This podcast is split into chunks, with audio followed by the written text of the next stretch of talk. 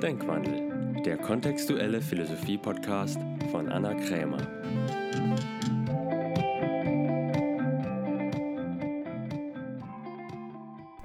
Hallo ihr Lieben, herzlich willkommen zu einer neuen Folge. Diesmal mit der Frage, wie erschafft man sich eigentlich ein spannendes oder abenteuerliches Leben? Das wirft natürlich als erstes mal die Frage auf, was bedeutet es eigentlich, ein spannendes und abenteuerliches Leben zu haben? Denn wenn man das Wort Abenteuer hört, dann denkt man ja meistens als erstes an irgendwelche Reisen oder auch Weltreisen oder auch an viele unterschiedliche Partys, immer neue Leute kennenlernen, neue Erfahrungen machen Meistens denkt man ja auch an irgendwelche Celebrities, die man immer auf irgendwelchen bunt schillernden Partys sieht oder auch immer wieder auf Reise an den unterschiedlichsten Orten. Und das ist bestimmt auch wahnsinnig aufregend und interessant und spannend eine Zeit lang. Doch ich kenne auch ein paar Celebrities, die irgendwann hingehen und sagen, und auch das ist irgendwann langweilig, weil es auf gewisse Weise doch auch dann immer wieder dasselbe ist. Es gibt ja auch genug Celebrities, die irgendwann hingehen und sich aus diesem Leben eher wieder zurückziehen und eine Familie gründen oder aufs Land ziehen und sich aus dieser Art von Leben eher zurückziehen. Genauso kenne ich auch Menschen, die nicht in der Öffentlichkeit stehen und eher vielleicht nach außen hin betrachtet man vielleicht sagen würden, die haben eher ein spießiges oder langweiliges Leben, also haben eher normale Berufe, sind verheiratet, haben den Klassiker, zwei Kinder, am besten noch ein Junge, ein Mädchen und haben aber ein sehr spannendes und interessantes Leben.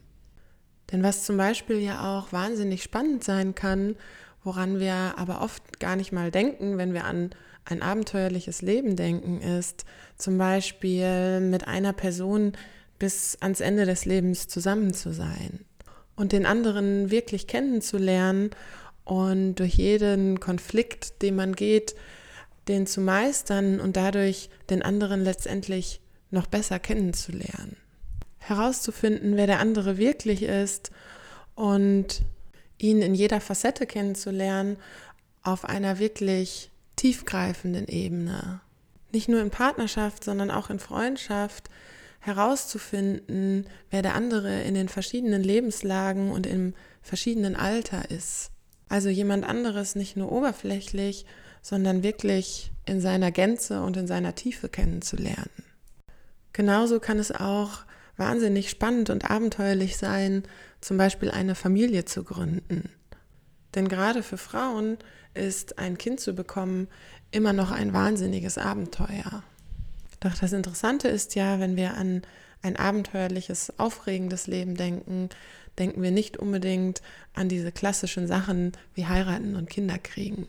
Doch auch das kann letztendlich ein genauso aufregendes Abenteuer sein, wie 100 verschiedene Partys zu besuchen und irgendwelche berühmten Menschen kennenzulernen.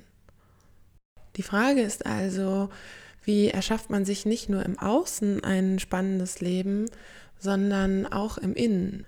Denn egal wie das Leben vielleicht nach außen hin spannend und aufregend aussehen mag, bedeutet noch nicht automatisch, dass es sich auch interessant anfühlt.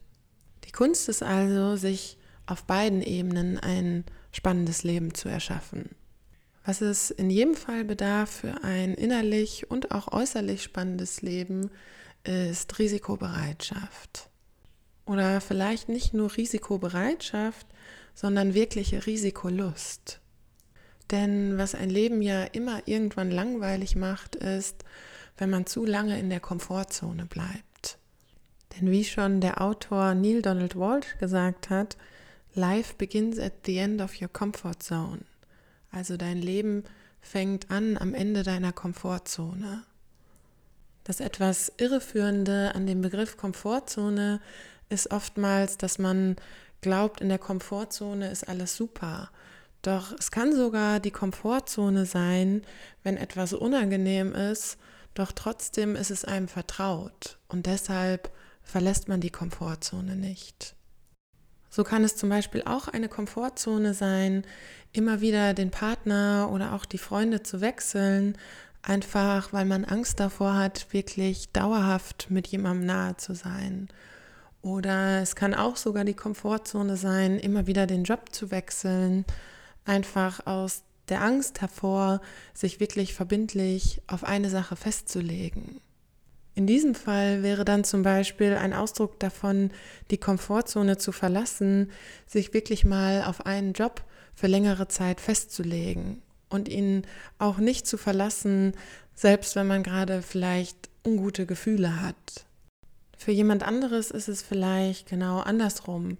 Für den ist die Komfortzone eher, dass er immer den gleichen Job macht, obwohl er ihm vielleicht einfach nicht gefällt und da wäre dann ein Ausdruck davon, die Komfortzone zu verlassen, vielleicht auch einfach mal den Job zu wechseln.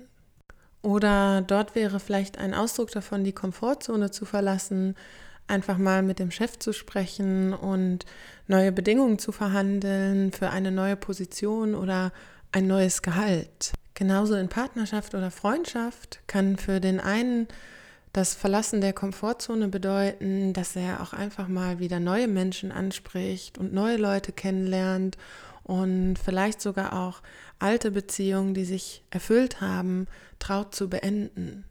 Und für jemand anderes kann das Verlassen der Komfortzone vielleicht bedeuten, dass man bereits existierende Beziehungen intensiviert, indem man vielleicht einfach mal anspricht, was einem auch nicht gefällt und bestimmte Konflikte vielleicht auch sogar erstmal erzeugt, aber dann auch durch diese durchgeht, so dass dann danach wieder mehr Nähe entsteht und man den anderen vielleicht sogar noch besser und intensiver kennengelernt hat. So kann jeder letztendlich nur für sich selber rausfinden, was ist eigentlich die Komfortzone, in der er sich eingerichtet hat und wo würde es sich lohnen, sie vielleicht auch mal wieder zu verlassen und neue Bereiche zu erforschen und zu erkunden. Natürlich fällt es uns nicht immer ganz leicht, die Komfortzone zu verlassen. Denn auch wenn sie vielleicht unangenehm ist und man nicht genau das hat, was man haben will, trotzdem ist es ja vertraut und sicher. Und man befürchtet vielleicht, dass wenn man das Vertraute verlässt, dass es dann irgendwie schlechter werden könnte. Nur das Problem ist, wenn man die Komfortzone nicht verlässt, dann könnte es auch schlechter werden. Und das Gute ist ja, je öfter man immer wieder mal die Komfortzone verlässt, so leichter fällt es einem. Jeder hat wahrscheinlich schon mal die Erfahrung gemacht, wenn er etwas Neues ausprobiert hat, dann ist es einem beim ersten Mal vielleicht schwer gefallen, doch je öfter man das gemacht hat, umso einfacher wurde es. Das bedeutet, je öfter man immer mal wieder auch die Komfortzone verlässt, umso weniger Angst hat man auch dann davor. Und wie gesagt, geht es ja auch nicht nur darum, immer nur im Außen neue Dinge auszuprobieren, sondern auch innerlich vielleicht neue Standpunkte einzunehmen, neue Sichtweisen oder auch neue Denkweisen auszuprobieren.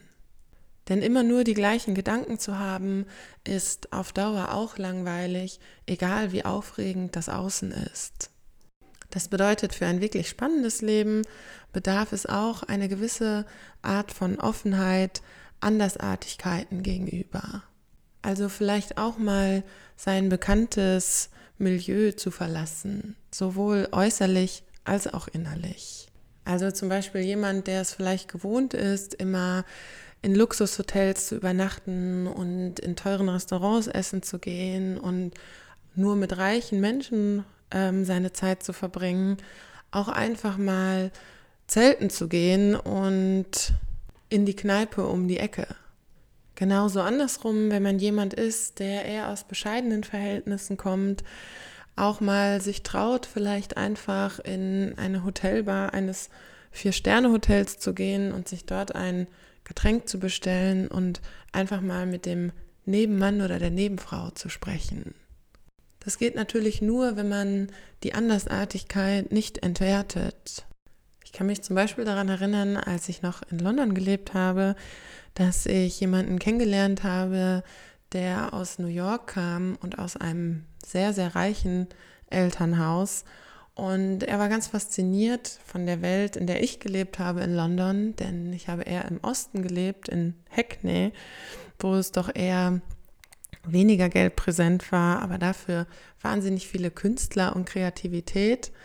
Und er hatte mich gefragt, ob ich auch einfach mal einen Tag mit ihm verbringen würde und ihm meine Welt zeigen würde.